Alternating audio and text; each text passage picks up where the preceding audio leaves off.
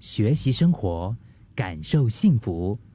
克敏的十一点这一刻，我们从小到大，不管是在学校哈，面对学校老师或者是其他长辈，呃，他们多数都会告诉我们，当学生最重要的人生目标，就是你给我考好一点，最好是考到第一名，其余免谈，对吗？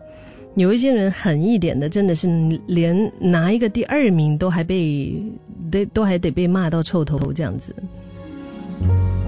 我以前有一个朋友，他的女儿的学习成绩是非常好，每一次考试其实都是接近满分的那一种。但是每一次当他拿到试卷啊，回到家给妈妈看的时候，其实一般上妈妈只会盯着他为什么呃没有得到的那几分，就是被扣掉的那几分是哪里出了问题。所 以我觉得，哇，这个女儿其实当的压力挺大的哈。但是很多的时候，我们其实，在学校，包括我们在成长的过程当中，多多少少可能我们也会面对这一些压力。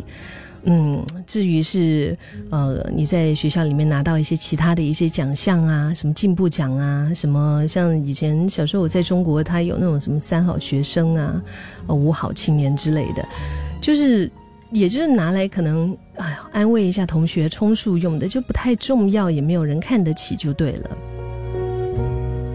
嗯，毕竟要不是上一次，如果说成绩其实不是很好，那这一次可能哪有拿进步奖的一个空间呢？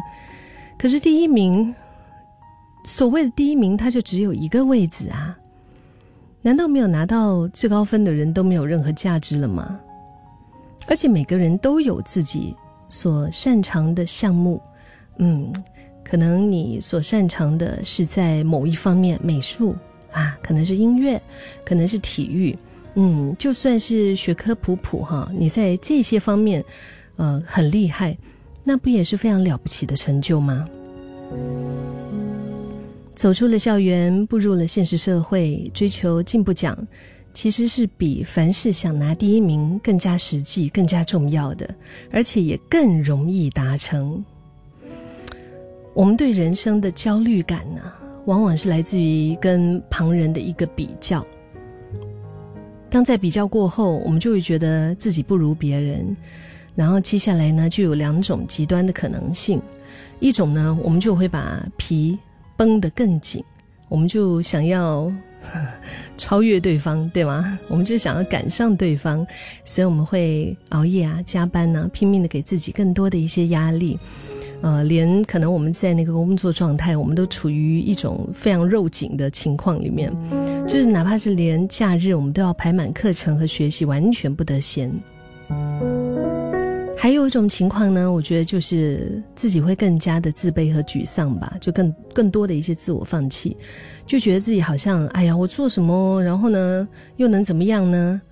比我优秀的人都比我努力这么多，我还努力来干嘛？就更加的自我放弃。我就觉得，哎呀，不管我怎么我怎么拼，我也就是只能够看别人的车后灯罢了。所以我就开始堕落，然后摆烂，然后我就放弃治疗。如果你是第一种人，很可能在还没有看到成果之前，就会因为过度的紧凑的生活，把自己给累坏、累瘫。而且，如果拼命了好一阵子之后，发现，哎呀，怎么那个距离还是很远，追不上，怎么办呢？一山还有一山高啊，永远都会有人比你更厉害。那些不给自己喘气的那一种紧迫盯人，它是不会有尽头的。那如果你是第二种人，就是我刚刚说的，你就真的是 give up，OK，你就开始摆烂了，放弃治疗。你在你选择放弃成长的同时。其实不也是放弃了很多让我们生命更美好的可能性吗？也有可能你已经满足于现状了，但是人心会改变，环境会改变。如果之后你的状态不足以支撑你想要的生活了呢？我们每个人其实都值得追求属于自己的进步奖，接受自己不一定是最好，赢不了别人也没有关系。只要有一点点、一点点的，慢慢的赢过自己就好了。或许不是凡事第一名，但是一一定也有自己的优点和擅长的事情啊。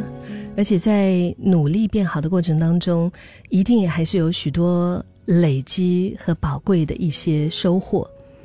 就是当你因为自己成长不够快而着急的时候，记得提醒自己，长大成熟这件事本来就是需要时间酝酿的呀。